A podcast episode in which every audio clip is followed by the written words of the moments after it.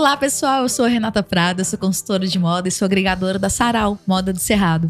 Eu sou a Aline Lima, eu sou designer de moda e acessórios e criadora da marca Remonta. E nós estamos juntas, sob a direção da Manu Lima, da Parte, no podcast Roupa, roupa Pra Quê? um podcast que traz como fio condutor da conversa qual é a roupa mais adequada para cada ocasião. Mas, como sabemos que a moda reflete o espírito do tempo de uma sociedade e está diretamente ligada à política e comportamento, essa conversa vai muito além. Sabe qual é o nosso tema de hoje? O nosso tema de hoje é roupa para voltar a viver a vida. Em que sentido? É um episódio para falar sobre a relação da, das pessoas com a roupa durante e depois da pandemia. E a nossa convidada de hoje é Janeira Sodré. Querida, muito obrigada por estar aqui hoje com a gente. A Janira, pessoal, ela é graduada em História, mestre em Ciências da Religião, professora nas áreas de Filosofia e Ciências Humanas e membro da Associação Brasileira de Pesquisadores Negros, mãe da Mariana e filha da Lulu, que é costureira. Janira, Obrigada mesmo, viu? Bem-vinda. Obrigada, Aline, Renata, que me formulou esse convite. Que bom estar aqui, que alegria poder falar em retomar a vida. É um assunto para fazer o olho brilhar, não é? Não é? Não que a pandemia, não que a Covid-19 tenha sumido, ela está por aí. E infelizmente ainda fazendo muitas vítimas diariamente. Mas é, o refresco de pensar em poder retomar uma vida mais próxima possível da normalidade já aqueceu o coração, né? Nossa, esperamos por isso muito tempo, né? É, eu acho que quando a gente pensa é, no trauma, né, na ferida global que afetou a humanidade, e quando a gente pensa que a despeito da dor e do luto, nós estamos aqui, a gente também sente que o horizonte da vida é a morte, né, como limite, e que, portanto, essa é uma leitura muito pessoal, provavelmente, né? Ela, é, é, toda a experiência vivida globalmente, ela potencializa a nossa vontade de viver, Sim, novamente, sim. né? De, de que o fato de nós estarmos aqui possa fazer algum sentido. Então, para mim, faz muito sentido estar aqui com vocês hoje à noite, falando de um assunto que foi tão pertinente na vida da minha mãe sempre, Olha, né? Que, que é roupa, fazer roupa, pensar, sonhar com roupa, escolher tecido, aviamento, né? Minha, minha casa na cidade, né? Porque meus pais são oriundos da roça, era uma casa de tecidos, né? De aviamentos, de máquina de costura, muito fuxico, muita coisa feita com tecido, tapete, almofada. Então, é isso. Faz o olho brilhar, porque eh, não é para mim, né? Não é só retomada. É uma retomada que volta para uma ancestralidade materna, né? Que é pensar também no contexto da pandemia e fora agora. É, a roupa na casa e também para sair de casa, né? Eu lembro que a gente, eu, né, ficava, ai meu Deus, quando eu tiver que usar sutiã de novo, sair por aí de salto, vai cansar, vai doer, vai ser difícil. Né? Então acho que essa dinâmica entre morte e vida, entre o dentro e o fora de casa, né? Pensar como a roupa funciona em cada um desses lugares, né? É esse, esse momento do sutiã, eu imagino que, assim, 99,9% das mulheres passaram por isso e provavelmente juraram de pé juntos: nunca mais eu vou voltar para isso, entendeu? Mas a gente. É, parece que imaginou realmente um, um, um, mundo tão diferente e a gente, até para o que a gente imaginou do pós-Covid, a gente está tendo que se adaptar, né? Porque foi, foi é, até o que a gente projetou não, não tá acontecendo tudo do jeitinho que a gente achava que ia. É, acho que eventualmente nós tenhamos pensado que a Covid pudesse revolucionar nossas ideias e práticas e instruir a, a, edificação de um outro mundo completamente diferente. Mas eu sou professora de história, eu sei que não é assim que as transformações ocorrem, elas são lentas, mas penso que nunca mais seremos as mesmas, inclusive eu particularmente, né? É, eu não quero mais nada muito desconfortável. Então, é, então, a Janira já tá aqui falando pra gente, né? Então, pensou no sutiã, pensou no salto alto antes de, na hora de voltar para a vida. Conta pra gente o que, que você faz, para deixar quem tá te escutando hum. aqui sabendo quem que é você, Janira. Então, quem você faz e quem você é, né? Que são duas coisas diferentes. É, às vezes eu faço diferença entre o que eu faço e o que eu sou, mas o fato é que essa divisão, ela é só didática, né? Na verdade, é. também o que a gente faz traz muito daquilo que a gente é. Bom, eu sou uma professora, né? Eu sou professora de História, eu trabalho no Instituto Federal de Goiás, trabalho também na PUC Goiás. Nesse momento eu faço, faço doutorado em História, mas, isso, enfim, essa é a parte da minha vida profissional, mas uma imensa parte da minha da vida e da minha agenda, das coisas que eu faço, tem muita correlação com um ativismo é, social muito amplo no tempo e no espaço sobre uma sociedade livre de racismo, de preconceito, né, livre de discriminações. Então, eu sou ativista antirracismo, mas por todas as abolições, na verdade, né? Eu penso hoje, hoje isso tem a ver também com a pandemia. Uhum. É, que a principal luta nossa é a luta pela terra, pela vida no planeta. E depois disso, pelo abolicionismo das opressões. Né? Então, eu vejo hoje muito assim, o ativismo que eu faço na luta antirracista correlacionado a isso. Uhum. A uma ideia mais ampla sobre liberdade, as liberdades todas, né? E o amor e a defesa pela terra. Olha que coisa mais assim. bonita Incrível. de se escutar, gente. Incrível. É, deixa eu perguntar, então, assim, você já deu uma palhinha, mas dentro desse contexto de quem você é e de que, do que você faz e do que você defende, qual que é a sua relação com a roupa? Olha, eu, eu penso que toda vida, toda vida, desde criança, quando eu ativo minhas primeiras memórias, elas têm muita correlação com roupa. Minha mãe, ela, nós éramos bem pobres. Ela se preocupava muito em que nós estivéssemos muito bem vestidas dentro das nossas condições para as ocasiões. Ela fazia roupas, né, com viés, com bordado, com aplicações, com os tecidos que havia, com retalhos. Então, é, a roupa, ela, ela foi sempre para mim uma preocupação constante, né? Quando eu atravessei a adolescência, comecei a ser professora de educação infantil, assim que eu comecei minha carreira de professora, havia constantemente meu uniforme era camiseta Ering e, e, e calça jeans, mas é, os acessórios, a customização, o cabelo, sempre eu sempre entendi a roupa num lugar, mas como vocês sabem, a vida da gente é feita de etapas, né? Quando vocês me chamaram para essa ideia de retomada, né, roupa para vida, é, eu pensei logo nos meus 50 anos que recém-completos e pensei que eu tô inaugurando uma nova etapa, né, no, no meu modo de vestir, de estar. Tá. Então assim, a roupa ela sempre foi algo onipresente para mim, talvez pela influência da minha mãe, uhum.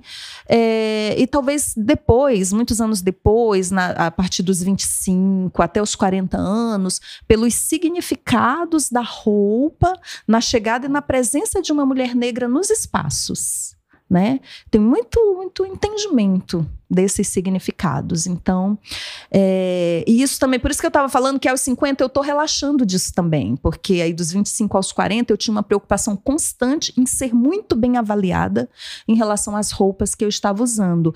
E nesse período da minha vida, é, a roupa ela tinha de fato um teor de status e de prestígio, muito correlacionado a marcas e a tudo mais. E tudo isso para mim morreu eu vejo que uma roupa de qualidade, uma roupa bonita, uma roupa que me faz bem, é, por exemplo, é essa roupa que eu tô com ela, um tecido que veio do continente africano e que foi customizado pela dona Daisy, que é uma costureira muito parecida com a minha mãe aqui da zona leste de Goiânia, né? Então, isso foi uma roupa maravilhosa que eu posso ir em qualquer parte com ela, né? Mas já, não foi assim, mas é, durante um período, né? É, porque de fato somos, penso eu, né, mulheres de fases de, de, de constituições de um período de história, das ambições que se tem num período da vida e tudo. Então, hoje não, né? Aos 50 anos, você não está se importando com se as pessoas como elas estão te avaliando. Aos 50 anos, você quer uma roupa para viver, para ser feliz, uma roupa que traga paz para o seu corpo, né? Eu acho que é isso. Tem um livro muito bacana que eu tô lendo agora, não terminei, da Giovanna Xavier, que fala da história da beleza negra, né?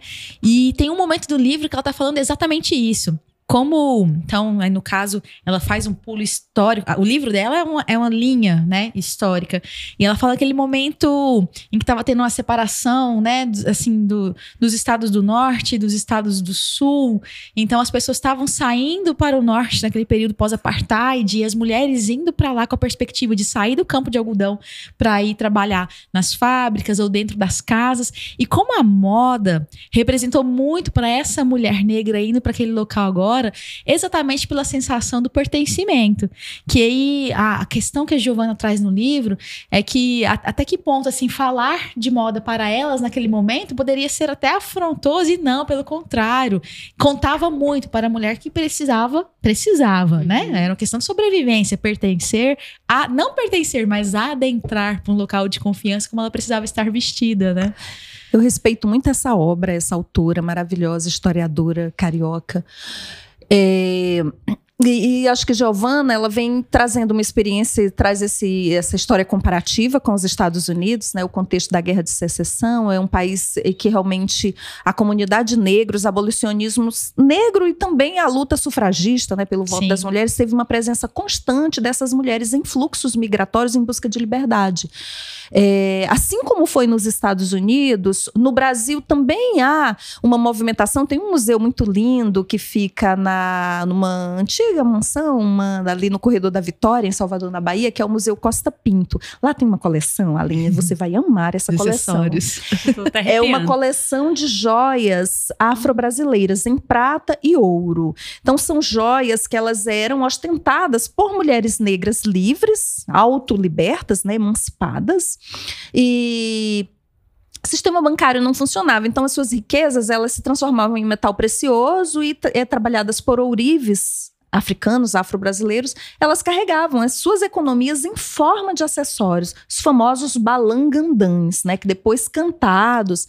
É, mas eu tô falando dessa história, Renata, porque os primeiros cronistas europeus que vieram para a Bahia, para o Rio, que viam essas africanas e afro-brasileiras muito bem vestidas na rua, calçadas, porque os Isso. calçados são sempre símbolo de liberdade, Sim. daí essa essa história que a Giovana Xavier traz. E, e esses cronistas europeus olhavam para essas mulheres e diziam: olha, os senhores delas são tão ricos que eles trajam muito bem as suas escravizadas e, de, inclusive, outorgam joias para que elas usem. Então, assim, um olhar completamente ofuscado pelo Sim. delírio de supremacia racial e da dominação escravocrata, que não deixava ver justamente que essas mulheres eram não apenas mulheres ativas, né, agentes da sua própria liberdade, como proprietárias, né, de Daquilo. pecúlio, Aham. então, esse olhar ofuscado, ele, ele é sempre um olhar atravessado, Uhum. né? Que muito provavelmente, e vocês que lidam com moda sabem disso, nem todas as pessoas vão olhar essa roupa que eu acho de extrema qualidade, encontrando nela a qualidade que eu encontro a partir do meu olhar, justamente pelos atravessamentos, que são Sim. muitos, Sim, né? Então, eu, eu acho que isso tem tanto a ver com é, esse processo também de, de voltar da- após a pandemia, porque é, é a, a mesma sensação, porque você descobre, né? A gente se descobriu, a gente descobriu coisas que, que a gente é, se sentiu mais confortável, menos confortável, mais a gente mesmo, menos a gente mesmo. E aí é, sempre vai bater. Eu acho que depois de, um, de, de qualquer momento histórico importante onde a gente usa a roupa para voltar realmente a pertencer aos espaços, sempre vai bater esse, ai, mas agora, olha lá como ela está mal arrumada. E você sai se sentindo muito bem, entendeu? Porque você está confortável, porque você trabalhou aquilo dentro de você durante esse tempo todo que você ficou ali de molho na sua casa, entendeu? E aí você escuta um negócio desse e ele te traz para baixo de novo e te faz voltar a pensar se você tem que usar aquele sutiã mesmo, porque alguém ficou olhando, entendeu? Então eu acho que é muito triste, porém me parece um pouco que esse processo, esse atravessado, né, das pessoas vai fazer parte da vida de todo mundo que tenta voltar através da roupa, né, que tenta se re- é, reinventar através da roupa. Entendeu? Me parece eh, triste, porém algo contínuo. É, eu penso isso, Aline, eu concordo, eu acho que você está certa. E penso em termos de oportunidade para fazer essa movimentação libertária em relação ao nosso próprio corpo, que pode ter muitos aspectos. Um deles é esse, né? Seios livres. né? Mas é, pode não ser apenas isso, né? Pode ser, é, de fato, eu particularmente, né, estar em paz com os quilos que eu é, adquiri durante o período da pandemia e isso constituir esse corpo que está tá posto, que está transitando na cidade, que precisa levar a filha na escola, que precisa trabalhar, que precisa entrar e sair dos espaços de, de compra, de alimentação, de feira, enfim, um corpo em movimento. Então eu penso muito termos da oportunidade que a gente tem para fazer essa movimentação, porque o nosso corpo, ele é uma afronta ao patriarcado. O corpo feminino, ele é visado, é controlado, narrado, discutido, né, violado nesses atravessamentos. E isso é muito importante, eu acho, da gente falar num podcast com a qualidade desse de vocês, vou até aproveitar para fazer o elogio, né, do roupa para quê, que é justamente pensar como a roupa ela pode ser tanto o mecanismo de controle desse corpo como de manifestação da liberdade dele. E eu acho que é, essa oportunidade, como você traz, por isso que eu disse que concordo integralmente com você, ela está ameaçada, porque essa ameaça não é de agora, né? Esse contexto pós-pandêmico, ele reencena a antiga opressão sobre o corpo feminino, né?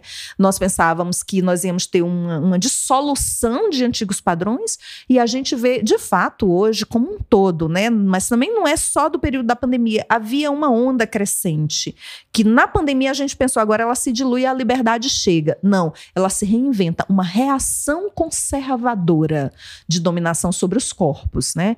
Poderia falar do corpo negro, mas aqui nós podemos também falar do corpo feminino. Nós vivemos essa onda. Então, a pandemia ela representou esse momento de uma instabilidade eu penso, em relação aos sistemas de opressão.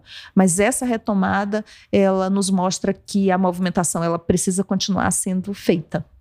E a roupa pode ser esse instrumento. É, tanto que essa volta à pandemia, então a gente vai ali agora para essa valorização. A Aline falou um pouco quando a gente estava conversando antes disso, dessa volta para a estética dos anos 90, a estética dos anos 2000 estão aí com tudo, e que isso é particularmente perigoso no seguinte, senti seguinte sentido. A estética dos anos 2000 ali, ela era. Nós crescemos nós estivemos ali na adolescência, na época dos anos 2000, um, um, culto ao corpo magro, exagerado. Então, quando a gente falou sobre a volta da moda dos anos 2000, então a gente viu a calça jeans de cinturinha baixa voltar e junto com ela voltaram os corpos ultra magros, sustentando, por exemplo, aquela calça super baixa. E quando você fala assim dessa questão de que a moda, então durante a pandemia a gente percebeu a coisa do conforto, a gente viu uma discussão, então agora é hora de libertar libertar um pouco dessas amarras, da coisa do controle sobre o corpo feminino. E a sensação que a gente teve foi essa, né? Vamos voltar à pandemia e as coisas vão estar caminhando em outro sentido, mas não é, né? A questão de como a moda, a roupa é uma forma de controle sobre os corpos femininos, né? E dentre essa coisa do discurso que permeia a moda, a gente tem a questão do discurso do que é elegante, do que não é elegante, e como isso é classista, como isso é racista, como isso é heteronormativo, como isso é, é, é misógino, né? Por exemplo, esse conceito da elegância, porque agora nós vamos voltar, fora a galera que, já, que não parou de trabalhar por nenhum minuto, né?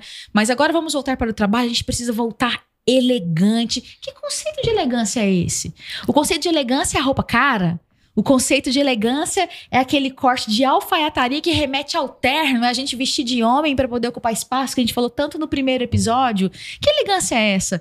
É, um, é uma elegância dos cabelos presos que, que remete àquela Sabe? Então, esse conceito da elegância que permeia a moda, ele é uma forma de controle muito grande sobre os nossos corpos, né? E eu vejo essa repetição de discurso que segue sendo repetido por influenciadoras nas, nas redes.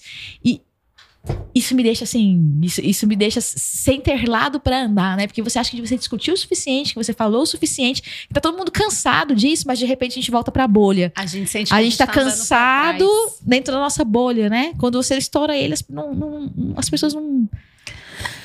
Eu acho que há muitos aspectos na, na, questão que você traz. Eu queria destacar a primeira ideia. É você mencionou os anos 90, anos 2000, que são anos yuppies, né? anos de domínio, domínio de Wall Street, né? das grandes bolsas de valores do mundo, é, e, portanto, do predomínio do mundo corporativo naquilo que o capitalismo, o liberalismo e o neoliberalismo trazem como uma proposta que hoje a minha leitura é essa, né? É viva bastante intensamente os anos que você tem para produzir para multiplicar o capital do dono do dinheiro e depois você morre de infarto. Isso. Né? Uhum. Jovem.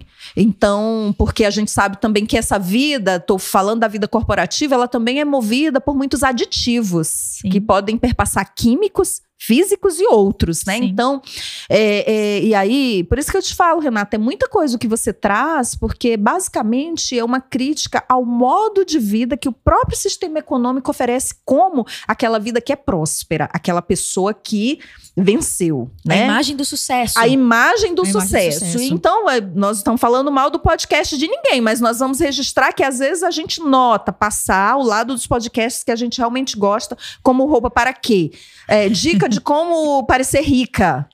Né? Então, visto para parecer rica. Tenebroso. Né? Porque é um sistema que diz isso, que é vencer na vida. Hoje eu penso assim: eu quero que a minha filha cresça como uma men- menina, uma mulher livre e forte, eu quero ser amiga dela. E então eu poderei dizer: eu venci na vida, sabe? Mas é, essa eu acho que é uma, uma construção que ela se dá muito à margem daquilo que o sistema oferece. Então, dentro da perspectiva é, de- do vencer no mundo corporativo, é você imitar a moda europeia e norte-americana, basicamente do norte do mundo. Quer dizer, essa eurocentricidade passa por combinar marfim com marrom, com passa cinza, por- com com andar de preto, com cinza, com vermelho, e só pode isso. Então tem uma paleta, se não for essa paleta de cores, não, não serve. Porque se você tá colorido demais, você tá, você tá pobre. Exatamente. cara de é uma pobre. estética da pobreza. Olha que coisa horrorosa. Que, na verdade, é a estética dos povos, né? A gente aqui no nosso Isso. backstage Isso. estávamos falando da estética calunga aqui da Aham. nossa região é, nor- é, nordeste goiana, né? Então, assim, é, as cores, a profusão de cores, né? Que é uma coisa que encanta o olhar. Você pega uma obra como a Frida Kahlo, nem vou ficar no Brasil, vou pro México, né? Mas Uhum. pode ir pro Peru, Nicarágua, né? Eu tenho lá meus tecidos trazidos dessa região. É, até eu, eu comprei no Rio um brinco que é tipo um coração desses da Frida. Eu lembrei de você. Comprei numa praça. Uhum. Tava tendo é, a inauguração da estátua da Marielle Franco e tinha uma artista popular que é fazedora de cultura, né? Por meio de acessórios com uma qualidade manual. E eu comprei esse coração, mas tô, só porque eu tô lembrando de cores, de profusão de cores. Para dizer disso, né? O que é o México, a América Latina? O que é o Brasil como um país americano? Americano e africano também também europeu, né? É, Mas é, essa multiplicidade, ela não perpassa a ideia de uma estética valorizada no mainstream, né? Nesse me métier hegemônico. Então, é, onde eu entrei num órgão público, não vem ao caso, mas um órgão de justiça, e fui de terno, né? Um terno rosa, assim, pink, né? Mas, o- obviamente, né? Pus um turbante, uma coisa assim. E, e é impressionante como as pessoas, elas se sentem... Você percebe no olhar, né? Algumas curiosas, outras debochadas, outras afrontadas.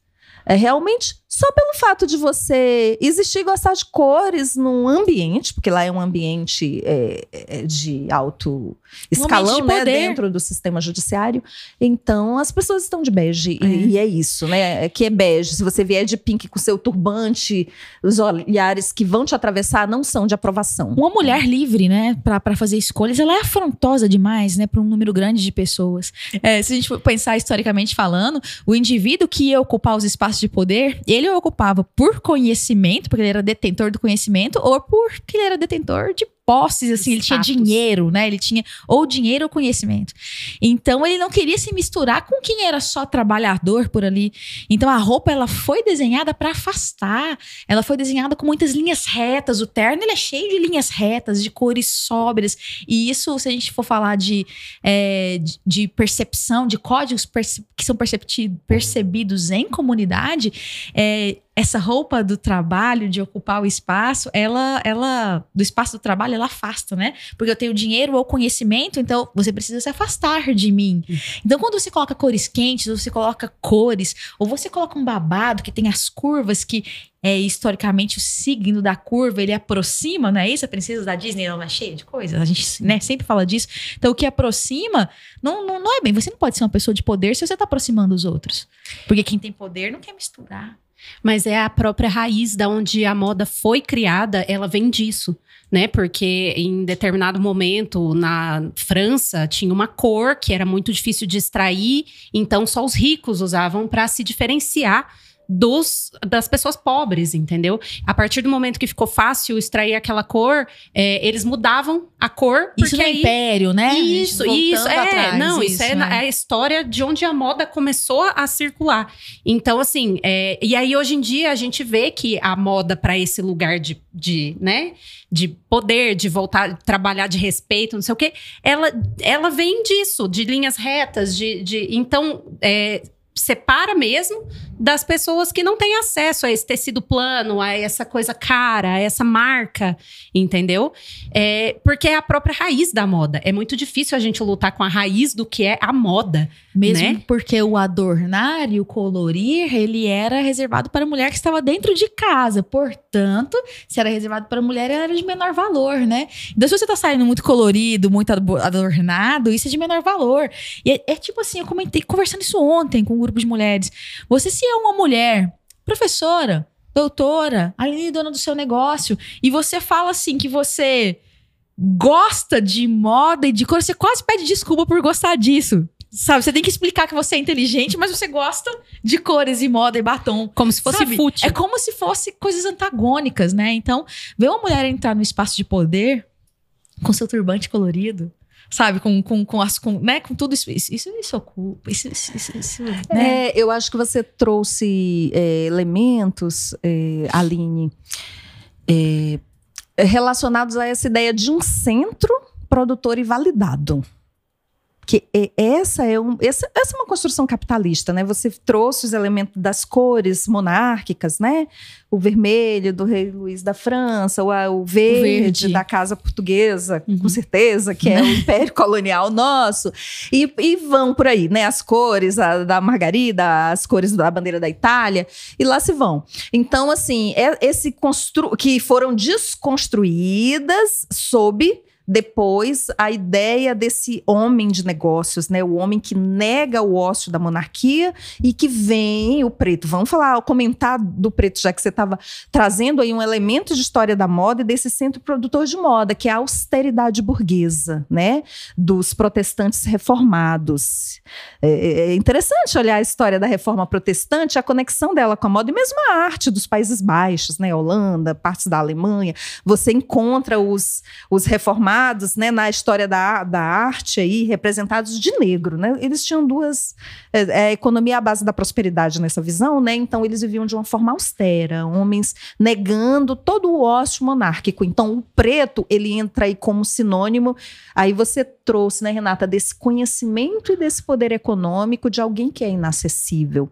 Então é, é muito estranho, na minha opinião, né, que numa nação colonial, colonial e colonizada como a nossa, na periferia do sistema, nós estejamos lutando para fazer um mimetismo desses centros. Quando a minha leitura, né? Nós temos que lutar para ter espaços multicêntricos, multipolares, sabe? Não, não há um padrão. O que há é a pluridiversidade das escolhas, das possibilidades. Por que tem um centro produtor que desenha um terno quadrado? Que aquilo ali, para mim, parece é roupa de quem tá falecido. É né? Do nada contra o terno. Assim, eu acho que há releituras, há possibilidades, há cores. Mas, é, de fato, é uma comunicação. Então, e essa ideia do conhecimento que você traz, né, também. Porque o que é conhecimento, né? Porque. Vou, vou falar disso, né? Quando eu pego uma roupa, sei lá, um colete de fuxico, aquilo ali, para mim, evoca um conhecimento, Sim. um modo de fazer, porque tem isso também, né? Claro. O conhecimento é aquilo que Milão disse, que o alfaiate, que, que é fornecedor para aquela grife, estabeleceu que esse é o corte por excelência, né? Tem até ricos aqui no Brasil, eu já vi esse tipo de entrevista diz- se orgulhando de dizer que só compra terno em Milão e tal. O que, que, que significa isso, sabe?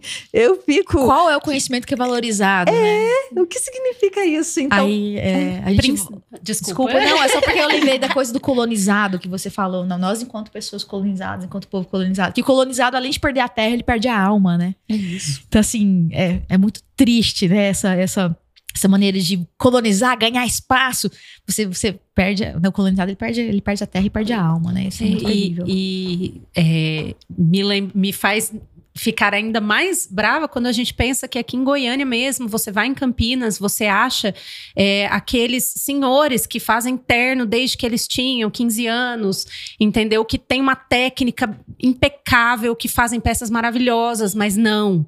O que é bom é o, é, é, a moda europeia, é o corte desse de um alfaiate que tenha talvez o mesmo tanto ou às vezes até menos conhecimento quando, é, comparado com esse, é, com esse alfaiate lá de Campinas, é. entendeu? Mas é, vem de fora, né? O, o vem de fora ainda domina a nossa sociedade. Ainda é, é mais, é mais valioso na nossa sociedade, infelizmente. É isso. Assim, comentou alfaiates e costureiras, né? E costureiras. Tanto de roupa linda que sai da mão das costureiras. Eu não estou falando da modinha, né? Dessa facção industrial que é escravocrata isso. também até o presente, né? A gente teve Mas... um episódio que a gente falou exatamente sobre isso, né? É, é, é isso, a escravidão, não é outra coisa. Pagar sete centavos por peça para uma costureira. É muito, é muito forte isso. Por isso que a gente não pode pagar pensar. 15 reais na blusinha. É, não, é muito forte para pensar isso. Não, com certeza. Porque assim, alguém está pagando pensar essa sobre o que você eu, quando eu recebi o convite de vocês sobre roupa para quê, né? É, eu, e pensar essa retomada, eu fiquei pensando muito sobre isso, né? Sobre a nossa, eu estava comentando dessa peça que é, é, saber que ela vem de Angola e fecha um circuito com uma costureira que mora numa ocupação ao lado do setor que eu vivo. Assim, é, é, é entender e pensar esse circuito produtivo da peça que você está usando. Que isso faça sentido para você como circulação de fartura, de prosperidade para todas as pessoas que estão envolvidas nesse processo, né? Saber quem Bonito, fez a sua roupa, né? Estiloso, elegante, para mim é isso, isso, sabe? Você saber o que você está fazendo em relação às escolhas que você faz Escolhendo de maneira vestir. consciente, né? No caso, eu tô aqui hoje, até falei para Renata, se houver uma oportunidade, eu vou contar essa história mesmo, porque essa história é, é uma das bases desse episódio. É porque eu tô aqui hoje com essa peça que é de uma marca goiana que eu conheço quem a costurou. É, e que foi, é, então já trazendo os dois assuntos, né? Que é uma peça que, quando eu comprei, e eu comprei ela no meio da pandemia, é, eu paguei um, um, um, valor que totalmente justo, porém acima do que eu dava conta de pagar naquele momento, mas eu comprei. Porque eu estava no processo que eu acho que muita gente viveu na pandemia de ganhar peso, de perder muitas roupas, de não ter muita coisa para usar, de estar tá me sentindo muito mal dentro de casa por minhas roupas estarem apertadas, eu estar tá sentindo sempre desconfortável e feia e desarrumada. Eu fui lá e comprei essa peça, dessa pessoa que traz na costura dela e no, no, design dela, ela traz uma história, uma força, né? Inclusive, ela já foi nossa convidada aqui é, também. E aí veio aquela coisa assim: putz, essa peça é tão chique e eu comprei e é a única peça que tá me servindo e eu vou usar ela dentro da minha casa porque a gente tá no meio da pandemia. E foi uma coisa que aconteceu, porque era, uma, era a única peça que estava me servindo, entendeu? Então, é, eu trouxe ela tanto para momentos de relaxamento dentro da minha casa, como para momentos como esse, tipo a gravação, um dos episódios do podcast, entendeu? Vai arrumada, vai feliz, roupa confortável, roupa que te deixa bem, entendeu? E tudo isso saído chique, Entendeu? Essa peça, para mim, ela é uma coisa maravilhosa. Entendeu? Saída das mãos é, da, da Sul, do Ateliê Salamandra do Fogo, entendeu? Saída das mãos da é, costureira dela, junto com ela, entendeu? Que para mim isso aqui é muito mais valioso, mas assim, imensamente mais valioso pelo jeito que ele foi feito, pelo jeito que ele chegou até mim e pelo valor que essa peça teve na minha história no momento de, de dificuldade, entendeu? Isso aqui vale muito mais que qualquer marca. Com certeza. Muito. Janira, então conta pra gente, a Aline compartilhou com a gente um pouco qual foi a relação dela com roupa durante a pandemia. Conta pra gente como é que foi a sua relação com roupas durante a pandemia, naquele momento mais crítico. Você é professora, provavelmente você deu aula online por um período longo, né? Sim. Então ficou mais reclusa mesmo. Qual foi a sua relação com as roupas durante esse período? Bom, no primeiro momento eu verifiquei que eu tinha roupa, bastante roupa para trabalhar. e pouca roupa para ficar em casa. Então, eu comecei, num primeiro momento, aquisições de roupas para ficar em casa. E depois eu percebi é, que é que o sistema educacional tinha entrado dentro das nossas casas. Uhum. No caso nosso, das professoras, né? Então, eu comecei a ter uma preocupação em ter aquela roupa que desse conta das duas situações, né? Então, foi, foi esse movimento. Eu. É, estava com uma preocupação que ela está posta, eu acho que para todos nós agora, é, na verdade a pandemia ela só escancarou algo que a gente já devia saber, que não há um descolamento entre o mundo analógico e o mundo digital, né? O que há é essa interpenetração. Então, o período da pandemia representou isso e eu queria também compartilhar com você, Aline, e com todo mundo que está com a gente no Roupa para Quê? É, durante a pandemia, eu fiz várias aquisições que eu sabia que eu não ia é, ter uso ali naquele contexto, em razão desse, desse, é, desse círculo de economia produtiva, criativa e de fortalecimento de rede de mulheres produzindo moda sabe? Calçado também, acessório ali dentro de um orçamento. Eu sou uma trabalhadora, uma professora, mas pensando um pouco nesse compartilhamento também, porque uhum. a pandemia também teve muito forte um impacto sobre as pessoas que obviamente, né, produzem cultura e para mim moda é cultura, Sim. né, são produtos de cultura. Então o impacto foi muito grande. Então em vários momentos eu me aliancei, claro que eu me beneficiei bastante com peças maravilhosas, né, mas também chegou a ser essa troca. Então houve isso também, houve ali roupas como parte de uma solidariedade coletiva entre mulheres, entre famílias negras. Houve essa preocupação entre estar em casa. Aí houve a, aquela vocês que são da área da moda vão me ajudar, até mais que eu não sei muito, gente, me apoia.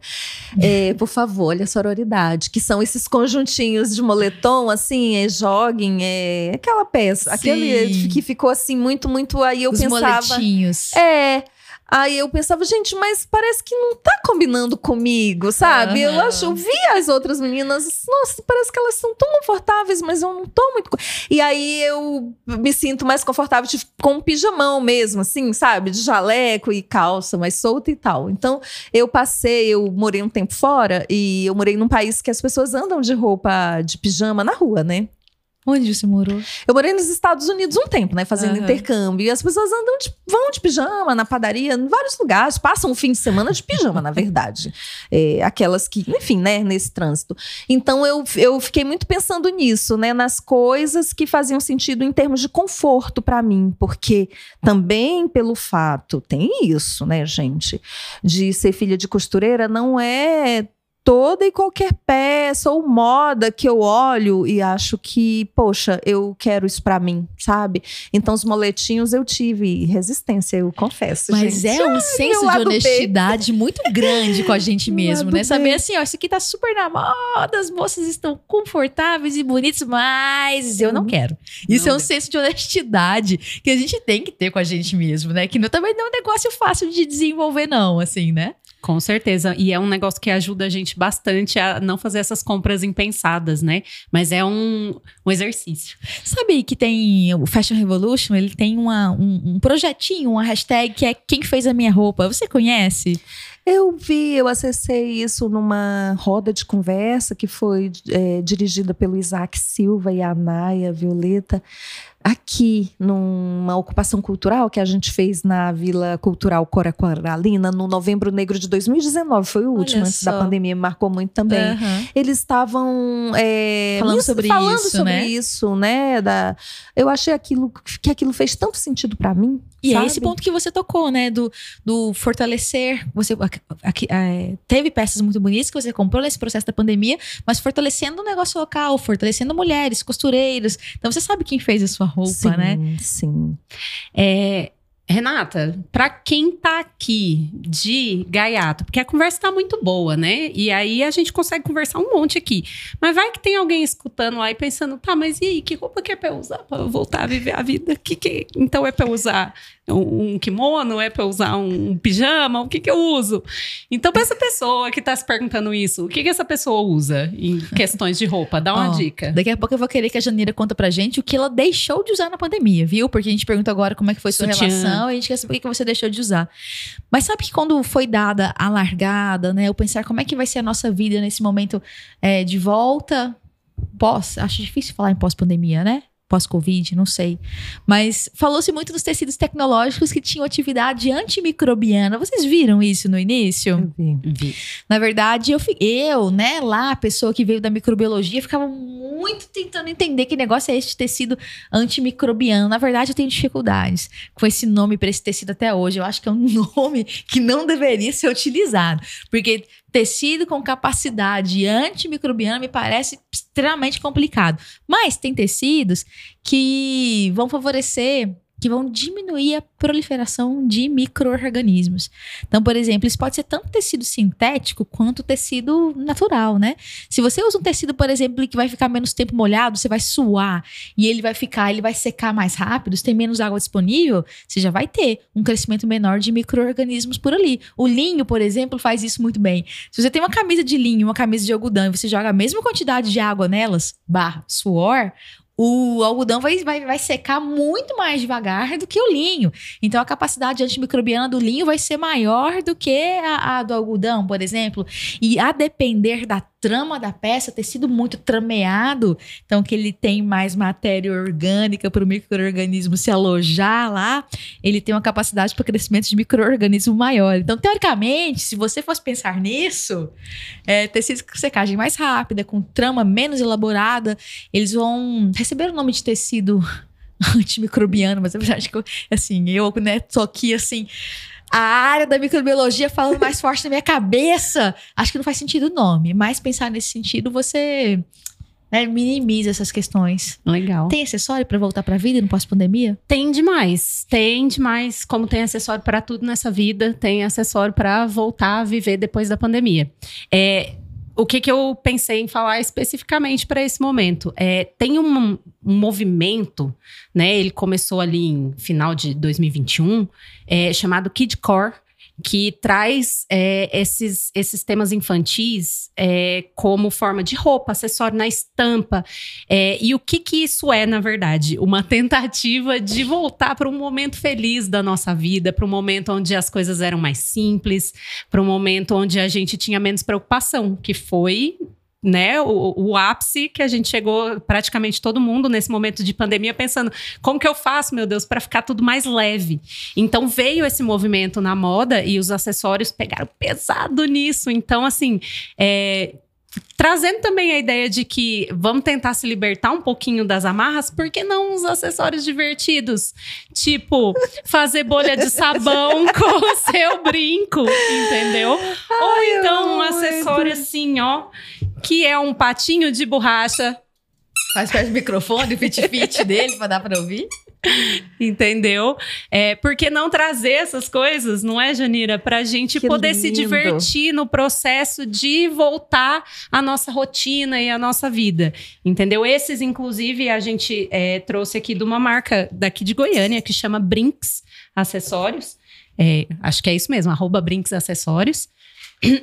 Que, assim, na minha opinião, extremamente divertido. Estou eu aqui com a minha cartinha de tarô, entendeu? É um negócio que traz uma leveza pro nosso, pro nosso momento de, de se arrumar, né? De sair, de, de tratar a moda de novo após esse momento tão pesado. Então, fica- Ludicidade, né? Memórias de infância, né? Alegria, brincadeira. É, o, eu acho que o acessório, a roupa, até o, o- ato de se maquiar, eu acho que ocupa um lugar muito lúdico na vida, sobretudo da mulher adulta. Porque quando você para, por exemplo, fazer uma maquiagem, você para cinco minutos ali, às vezes, pra brincar com a cor de uma sombra, brincar com cor, brincar com cor na roupa, brincar com cor no acessório. Eu acho que tem muito essa pegada lúdica, né? A gente fala no dopamine dressing, né? Que, é- que são essas coisas que trazem alegria. Teoricamente, se você for procurar por dopamine dressing, dependendo, que você vai achar aquelas blusas que tem aquelas frases, né? Do tipo sol, verão, alegria, mas dopamine dressing é qualquer coisa que você vista que te faz feliz.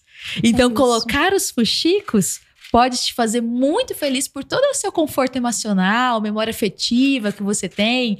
Colocar um brinco que seja de bolinha, de fazer bolinhas de sabão, te leva para aquele lugar de quando você era criança e fazia bolinhas de sabão. Então, dopamine dressing é o que você veste e te traz alegria. Essa blusa aqui é uma blusa da Sarau, até na coleção mais antiga, mas ela é um verde muito vivo. Para mim, essas cores é, alegres, né? Assim, cor viva.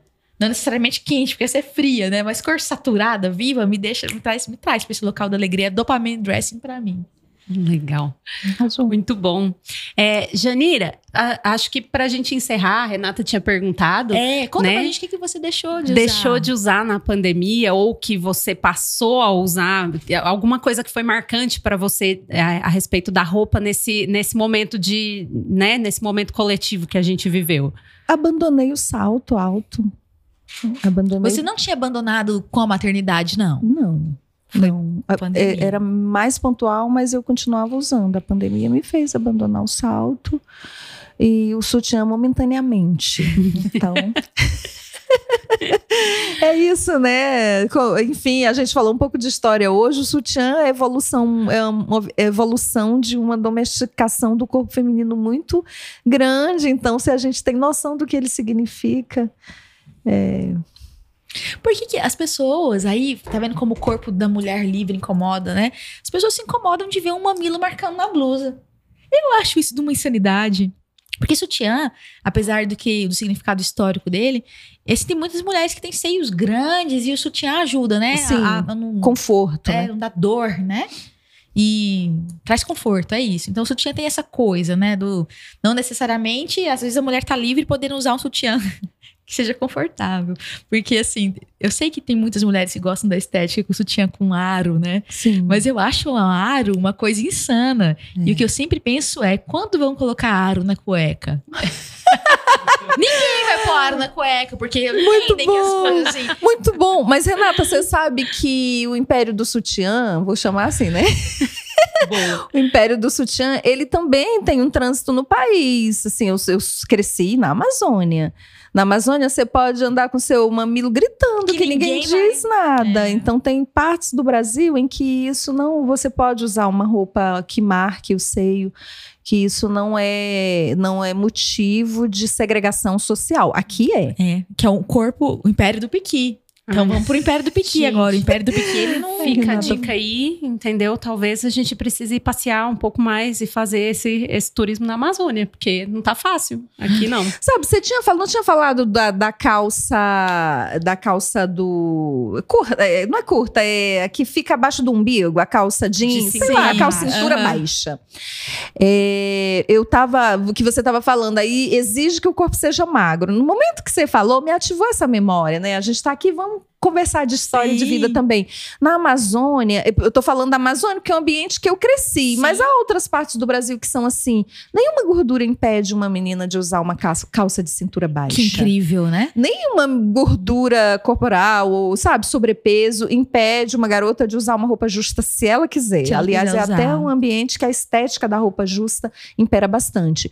As pessoas usam, independente do formato do corpo, sabe? Então, às vezes tem isso também. Eu acho que, que são, na minha opinião, né, são essas insubordinações do lugar, sabe? O Guimarães Rosa, você falou do Império do Piqui, do, do domínio do Piqui. O Guimarães Rosa, que teorizou o sertão, ele diz isso: o sertão, porque para ele o sertão é mais do que um território, né? É um, é um é território existencial. Ele diz isso: o sertão é onde o pensamento se forma, mais forte do que o poder do lugar sabe? Então, para quem pensa a liberdade, do lugar que eu penso, né? Quem é descendente de gente que foi escravizada, pensa a liberdade com uma potência muito grande, né? Pode querer dominar tudo, né? O povo fica toca fogo aí até nos, nos terreiros de orixá, mas não pode tocar fogo no pensamento da gente. Né? Então, eu acho que isso é muito interessante. Enfim, são coisas para a gente pensar sobre roupa, liberdade, corpo, né? Sobre não ter nada que possa domesticar nossa existência, né? Linda reflexão para finalizar o episódio de hoje. Assim, ó, linda. Foi. Janeira. Ai, que aula, foi incrível. Sem palavras. Muito obrigada por ter tirado um tempo para estar aqui conosco. Muito obrigada por estar disposta a contribuir nesse nível com a gente. Eu acho que que foi de uma valia assim que eu não sei nem dizer. Muito obrigada. Foi. Eu que agradeço. Nossa, gratidão imensa. Que conversa gostosa. Obrigada. Espero que em alguma oportunidade a gente tenha mais conversas desse jeito. Só vamos. Ô, Janira, além, então, você é professora e você fala sobre, né, faz parte do seu, como você disse, né, no que você faz, você dá aula. Mas você- no seu Instagram, por exemplo, você trabalha essas ideias, esses ideais, você divulga esse tipo de trabalho, seu Instagram ele é mais pessoal mesmo. Onde que o pessoal vai te encontrar? Pra Eu saber das suas ideias, pra saber sobre você. Eu sou arroba Janira Sodré. O meu Instagram é pessoal e, geralmente ele se conecta bem mais com o meu ativismo social do que propriamente com meus conteúdos de trabalho. Entendi. Então, pessoal, já sigam Janira pra saber mais sobre isso, pra aprender um pouquinho mais, porque foi incrível. Obrigada, viu? Eu que agradeço, gente. Que alegria poder vir conhecer a Aline, voltar a te encontrar, Renata. É, Para mim é muito grande, é muito precioso que vocês estejam aqui fazendo isso que vocês estão fazendo. Que é transformar o mundo feminino, porque isso que nós estamos fazendo é parte do mundo das mulheres, é, numa potência né, de reflexão e de transformação. É isso. Eu, eu senti isso aqui hoje. Ah, que coisa maravilhosa. Muito Obrigada. obrigada, viu? Gente, vocês que nos escutaram, muito obrigada pela atenção de vocês e até a próxima. Um beijo, tchau, tchau.